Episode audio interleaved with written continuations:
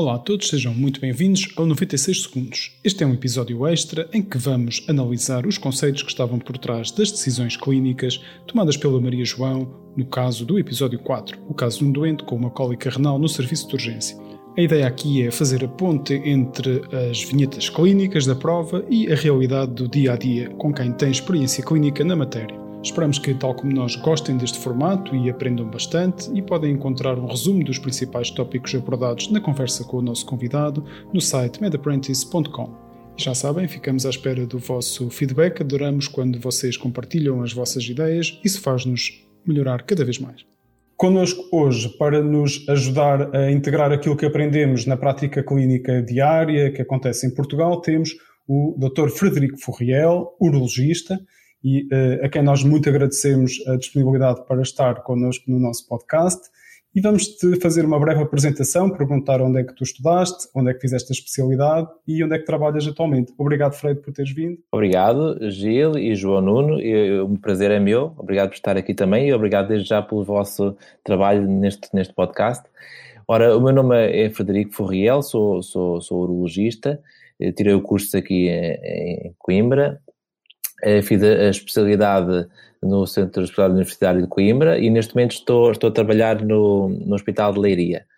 Dentro da, da urologia, as minhas áreas preferenciais são, são a litíase, são a urologia funcional, eh, portanto a neurourologia, e também dentro da área oncológica, porque uma vez que grande parte do, dos cuidados urológicos são, são oncológicos, é um, o câncer da bexiga, onde eu também estou a fazer o, doutoramento nessa área. São tudo temas importantes para, para o estudo uh, para esta prova e esperamos poder voltar a contar contigo. O que é que gostas de fazer quando não estás a pensar em medicina e em urologia? Outros hobbies que tenhas? Olha, há, há, uma, há uma, coisa que eu, que eu, gosto, que eu gosto muito, nem, nem sempre tem tempo e ultimamente, ultimamente não tenho feito, porque tenho um, um filho pequenino, não, não dá para isso, mas porque ele não consegue andar tão bem ainda fora de fora dos caminhos normais, porque é geocaching, uhum. é andar ah, isso é muito giro, sim, sim, sim. Da, daquelas caixas escondidas que estão referenciadas. É giro, porque tens o, tens o passeio na natureza e os miúdos uh, uh, acham piada aquela, aquela parte do jogo e de encontrar. Boa, boa. E, e através do geocaching encontras sítios que de outra forma nunca, nunca encontrarias. Desde paisagens novas, fora dos circuitos habituais, monumentos escondidos, também. É verdade, é verdade. Tenho descoberto coisas giras também. E, no fundo, é um bocadinho aquilo que nós também fazemos aqui, que é tentar uh, encontrar o caminho mais rápido e mais interessante para a resposta certa. Passando agora à, à pergunta. Uh, Fred, Porquê é que nós não podemos dar alta a este doente? Ele clinicamente tem uma cólica renal relativamente típica, a dor está a ser analgesia, o homem até quer ir para casa. Porquê é que nós, quais são os perigos de nós uh, darmos alta no contexto de urgência a este doente? O que é que nós podemos oferecer uh, fazendo uh, o exame de imagem? Bom, este, este, é um quadro de, uma cólica renal simples, ok? Portanto, não há sinais de infecção, não há história de rim único, história de doença renal crónica, o tempo de evolução é curto, inferior a duas semanas, teve uma boa resposta à terapêutica que foi, foi instituída, portanto é uma cólica renal simples. Portanto, é daqueles casos em que, na verdade, não é, eh, não está escrito na pedra, digamos assim, que seja obrigatório realizar exames de imagem imediatos. Uhum. Eles podem, embora possam ser diferidos no tempo, fazer passado alguns dias. No entanto, uhum. temos que adequar os nossos meios ao contexto onde estamos. Se nós tivermos um centro de saúde em que estamos a ver o doente numa consulta aberta e ele se apresenta com este quadro típico, eu e acho quando já é, a terceira ou quarta cólica renal, por exemplo, já não há dúvida em relação ao diagnóstico. Exatamente. Um, portanto, aí nesse caso é lícito nós instituirmos a terapêutica e programarmos, porque nós aí podemos programar essa avaliação imunologilógica num curto espaço de tempo, uhum. uh, porque somos nós que vamos prescrever os exames, é uhum. lícito uhum. fazer esta terapêutica explicando os sinais de alarme e o doente, passado um ou dois dias, se possível, fazer os exames para uhum. confirmar este diagnóstico. Agora, nós, nós estamos num, num, num, serviço de urgência. Não temos a certeza qual é a qualidade do seguimento do Exatamente, não podemos dizer assim, olha, então agora vá falar com o seu médico de família que ele daqui a dois dias faz, faz a ecografia. Não, não sabemos se isso é possível logisticamente ainda para mais no contexto em que estamos. Mas pronto, em geral, mesmo em emprestado, em emprestado podemos não, não, garantir, porque isso vai depender de terceiros. Porque para os nossos ouvintes lá em casa, o perigo aqui é só haver uma obstrução durante dois, três, quatro dias e não resolver, pode comprometer de forma mais definitiva a função renal, é isso? Não é tanto isso, porque hum. na verdade a função renal só se começa a deteriorar um, de forma irreversível a partir de duas, três semanas após a obstrução. Okay. É mais uhum. a questão de confirmação do diagnóstico, ou seja, nós uhum. temos um diagnóstico que, no qual estamos razoavelmente seguros, mas ainda assim há, há casos que simulam, há muitas outras causas de, de lombalgia e uhum. casos que simulam uma cólica renal e que não, na verdade não são. Portanto, não devemos deixar de fazer exames simples, a questão aqui é se, se devem ser feitos no imediato ou se podem ser feitos mais tarde. Aqui uhum. neste caso, em particular, havia uma, uma, particularidade, é que não havia ecografia e havia apenas TAC. Bom, eh, qual é que os exames de imagem que estão recomendados? É a, a, TAC sem contraste é o exame de eleição, nem sempre é realizado uhum. por uma questão de acessibilidade nos serviços de urgência e a maior, a maior parte dos doentes fazem raio-x renal vesical uhum. e ecografia renal vesical. Se esses dois exames existissem, não é necessário fazer ataque se, se, se o diagnóstico fosse, fosse seguro por, por, esse, por esses. Mas, tendo em conta que ele fez o raio-x e não revelou nenhuma litise radiopaca, e que isso está uhum. presente em 90% dos casos, e que não temos ecografia, temos razões suficientes para duvidar do diagnóstico e não há razão nenhuma para, não, para tendo um, um exame disponível que nos permite chegar a um diagnóstico mais concreto, não façamos uhum. no, no imediato. Por esta razão é que eu acho que a hipótese é mais, mais correta neste contexto em particular é uma, ataque. Tenho uma pergunta que uh, entra no, no seguimento da pergunta que o Gil tinha feito agora. Em que situações é que seria obrigatório fazer o exame de imagem? Exato. Aqueles casos em que, não havendo, nós teríamos que referenciar o doente para um sítio onde houvesse, obrigatoriamente no imediato.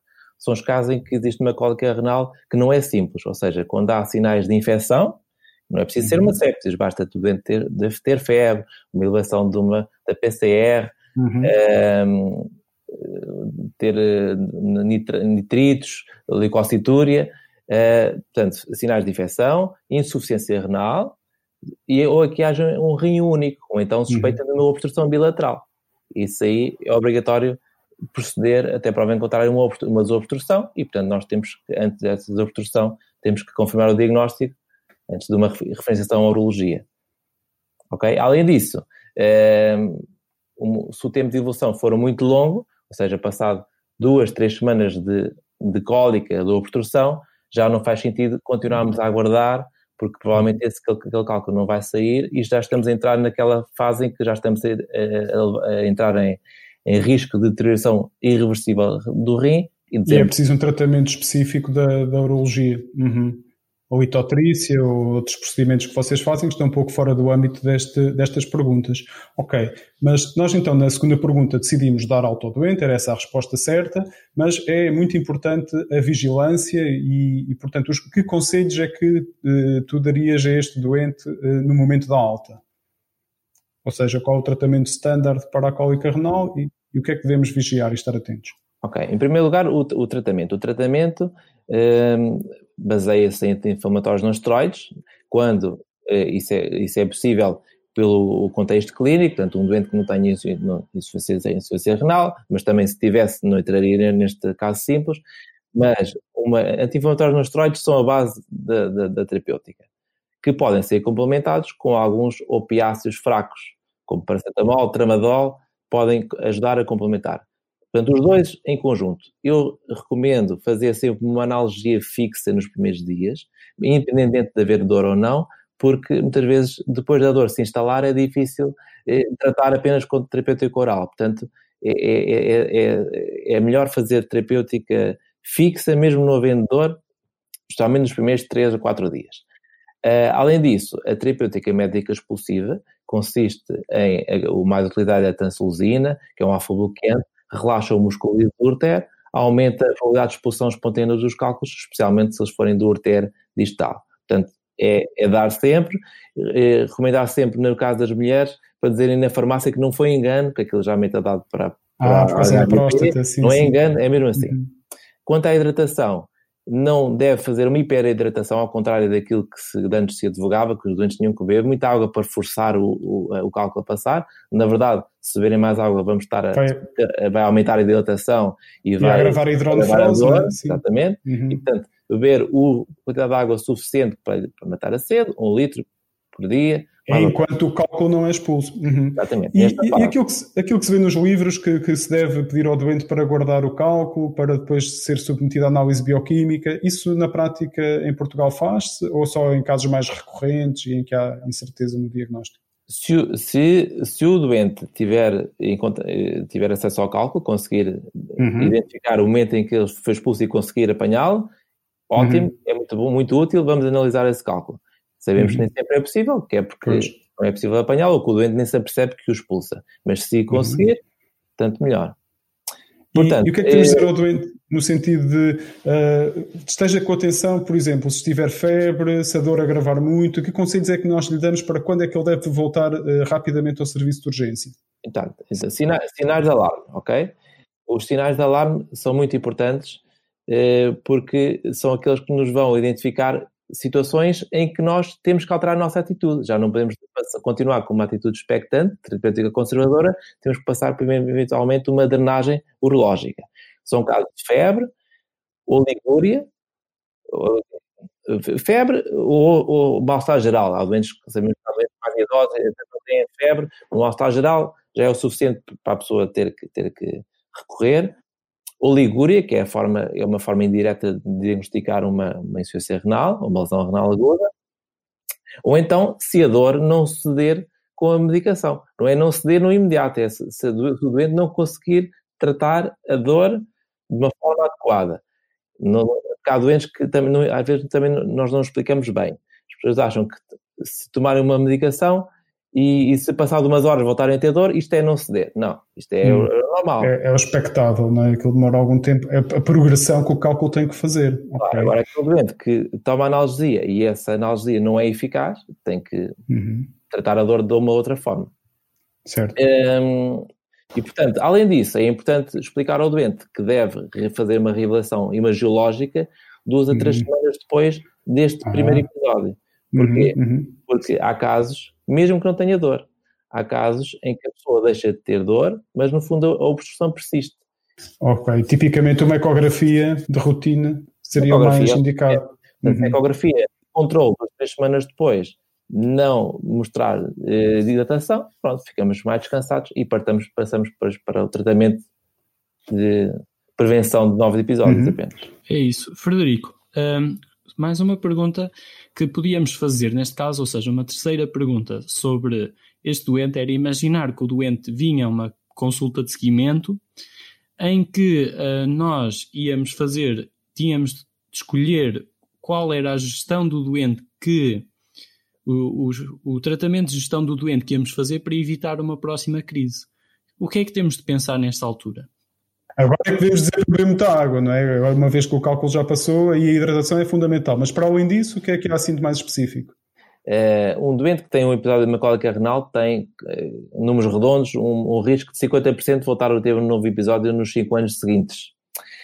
É, portanto, é preciso, é preciso realmente sensibilizá-lo para a necessidade de fazer algumas alterações na, na sua vida. Se for um doente que tenha tido um primeiro episódio, um episódio único na sua vida, não é preciso agora fazer um, um estudo metabólico extensivo e, portanto, podemos ficar-nos pelas medidas gerais que já, já vou referir. Se for um doente que tenha episódios repetidos de litíase, se tiver história familiar, se tiver começado muito cedo na, na, na, a ter episódios litiásicos, então devemos fazer um estudo metabólico através da urina das 24 horas, se não nos sentimos à vontade para, isso, isso é, é perfeitamente um motivo de referenciação para a urologia. Agora, dentro das medidas gerais, que são transversais a todos os tipos de cálculos, uh, o que é que devemos recomendar? A hidratação é o mais importante de tudo. Uh, não devemos desvalorizar isso, porque não basta dizer muita água, temos que, dizer, temos que quantificar. Temos que dizer, tem que beber 2 a 3, 2 litros e meio a 3 litros por dia. Mais se tiver um trabalho em que perde muito, muita água pela transpiração. Não, o que interessa não é o que bebe, é aquilo que, que, sai, que sai na urina. Portanto, a urina tem que ser clara. e, idealmente, dar ao doente uma rotina para ele conseguir distribuir estas, estes 3 litros de água ao longo do dia. E depois, em termos dietéticos, evitar excesso de sal, evitar excesso de proteínas animais, carne, peixe, ovos, pode comer isso tudo, mas com, com moderação. Um, portanto, basicamente é isso. Claro que há medidas específicas em função daquelas estudo metabólico que pode ser feito naquelas pessoas que já tiveram muitas recorrências, medidas dietéticas. Imaginando que é aquele cálculo mais frequente, que é o cálculo, ajuda-me João Nunes, uh, qual é o cálculo mais frequente? Sim, exatamente. Os, uh, e quais é que são, assim, os, tipicamente os fármacos ou as medidas dietéticas mais importantes? Os, os cálculos de clorado de cálcio são os mais frequentes e geralmente com este tipo de, de cuidados é o suficiente uh, hidratação, uhum, okay. limitar excesso de sal, proteínas animais, uhum. é, é, é, geralmente é, é, o suficiente. Agora, claro que uhum. há pessoas que têm mais excesso de cálcio, têm o hipercalciúria, têm um tratamento recomendado, tem uhum. dirigido à hipercalciúria, por exemplo, se a pessoa tiver um hiperparatiroidismo, tem que ser tratado.